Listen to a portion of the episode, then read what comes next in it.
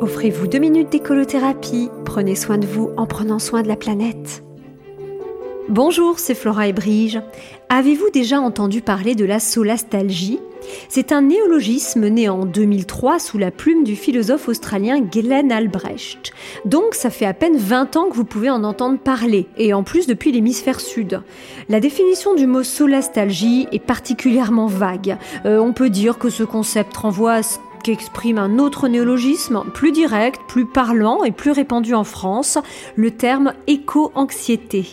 Allez, je vous entends penser de l'autre côté du poste de radio, ma longue introduction avisée de définition a lamentablement échoué, puisque rien n'est défini finalement. Pour me défendre, je dirais que c'est la faute à la durée limitée des écolos chroniques. Imaginez mon écolo-stress à chaque fois que je dois me restreindre aux 2 minutes 30 imparties. C'est l'angoisse de la feuille verte, euh, qui, comme les feuilles vertes des arbres ne sont qu'exubérance et générosité. Mais revenons-en à notre solastalgie éco-anxieuse, si vous en êtes d'accord. Non, ne fuyez pas, vous allez voir, c'est marrant, euh, ou au moins c'est assez intéressant. Je ne vous promets pas de rime poétique ou d'allitération, non, non, ou plutôt non, non.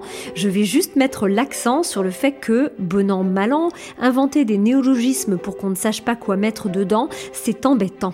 Euh, et également vous montrer qu'on peut offrir des allitérations sans les avoir promises finalement. Aux mauvaises langues qui diront que je suis trop blonde pour arriver à livrer une définition en moins de 3 minutes, je répondrai c'est pas moi, c'est la rousse. Oui, figurez-vous que le terme éco-anxiété a du mal à entrer dans le dictionnaire. Je me dis que la rousse doit être tout comme moi embêtée pour choisir une définition. Pendant que le petit Robert, peut-être moins perfectionniste, vient d'en donner une, mais tellement vague et générale, euh, comme s'il ne voulait pas faire de vagues justement. De mon côté, je donne des conférences d'une bonne heure hein, pour tenter de définir et de décrire l'éco-anxiété. Finalement, est-il si judicieux d'inventer des mots pour définir un phénomène émergent protéiforme encore difficile à cerner et aux multiples variables? Un mot comme éco-anxiété, c'est un peu l'arbre qui cache la déforestation.